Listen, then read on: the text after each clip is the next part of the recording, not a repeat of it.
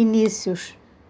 Iniciar alguma coisa, alguma atividade, é renovar a decisão de continuar construindo a relação com o outro, com a vida, mesmo que esse outro ainda não exista no plano visível. Toda construção começa no projeto arquitetado em nossa mente. Para isso, buscamos forças. A força da nossa inspiração individual, dos nossos talentos, a força da nossa fé. Por que não? Buscamos a figura que representamos como nosso Deus.